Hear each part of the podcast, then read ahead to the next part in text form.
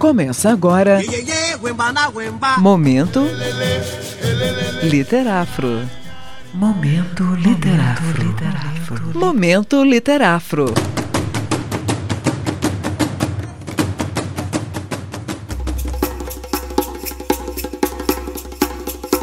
Olá, meu nome é Harion Custódio e começa agora mais um Momento Literafro. É com muita felicidade que anuncio a vocês, caros ouvintes, que o site do Literafro conta com mais uma sessão de conteúdo.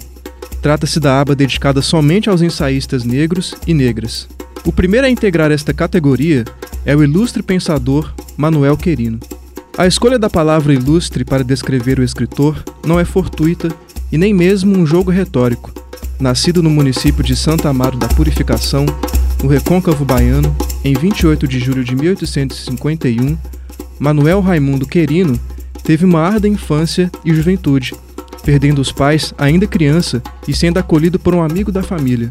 Mesmo com as adversidades do destino e com a extrema hostilidade racial do Brasil imperial, Manuel Querino, ainda jovem, se torna aluno e fundador do Liceu de Artes e Ofícios, além de se matricular na Escola de Belas Artes e ingressar também no curso de Arquitetura, interessado na arte do desenho geométrico. De sua distinção na referida área, resulta a conquista de diversos prêmios e medalhas, e em 1903 publica um manual chamado Desenho Linear das Classes Elementares. A dedicação de Manuel Querino ao estudo do desenho geométrico não impediu com que o pensador se engajasse com a política de seu tempo e com a luta em prol da libertação definitiva de seus semelhantes. É nesse sentido que, em 1870, o escritor assina o Manifesto Republicano e chega a integrar a Sociedade Libertadora 7 de Setembro. É fundador também dos periódicos A Província e O Trabalho, nos quais escreve artigos combativos a favor da abolição e da República. Entretanto, não é nem como desenhista ou arquiteto, nem como jornalista ou político que Manuel Querino é lembrado nos dias de hoje, mas sim pelo seu pioneiro, audacioso e eminente trabalho no campo da historiografia. O intelectual se interessou e pesquisou profundamente a participação dos povos africanos na Constituição do Brasil, em diversos aspectos, Querino foi um dos primeiros brasileiros a apresentar uma visão histórica do Brasil que leva em conta as contribuições dos africanos, fazendo-lhes justiça. Sua obra se divide em duas fases. A primeira, entre 1903 e 1916, em que ele versa sobre os artistas e as artes no Brasil, dando a devida importância para os trabalhadores, em sua maioria negros. Dessa fase, merece destaque o estudo Os Artistas Baianos, artigo de 62 páginas, publicado na revista do Instituto Histórico e Geográfico da Bahia em 1906. Na segunda fase, que vai de 1916 a 1922, Querino se dedica ao estudo dos costumes oriundos da presença negro-africana na Bahia. Então, ele se debruça sobre as práticas culturais recuperadas pela pesquisa de fontes primárias presentes na memória coletiva e inscritas na oralidade. Em 1916, teve participação de destaque no 5 Congresso Brasileiro de Geografia, no qual apresentou seu estudo A Raça Africana e os seus Costumes na Bahia, publicado póstumamente em 1955.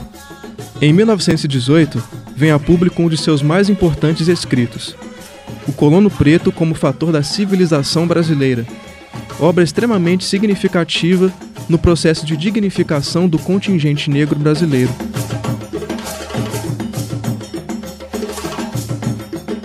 Tão interessante quanto este último é o livro A Arte Culinária da Bahia.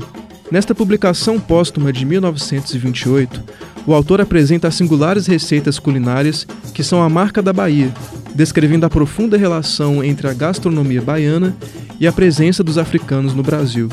Até mesmo Jorge Amado se viu interessado por essa incomum obra de antropologia, história e culinária, se inspirando no referido livro para a criação do personagem Pedro Arcanjo, do romance Tenda dos Milagres.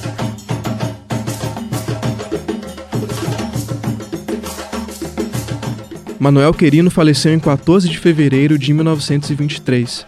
Seu trabalho de resgate da contribuição cultural da diáspora africana na Bahia é pioneiro e se contrapõe aos discursos oriundos da colonização.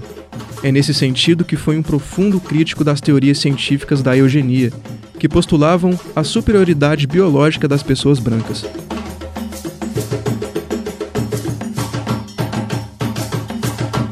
O historiador se empenhou em desmistificar qualquer discurso de superioridade racial através do conjunto de sua obra.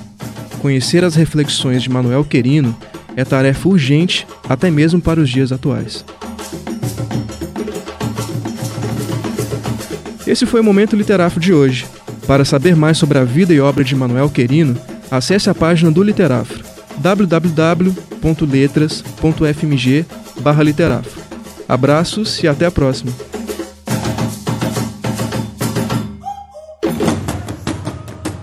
Você ouviu? Momento Literafro. Momento Literafro. Momento Literafro.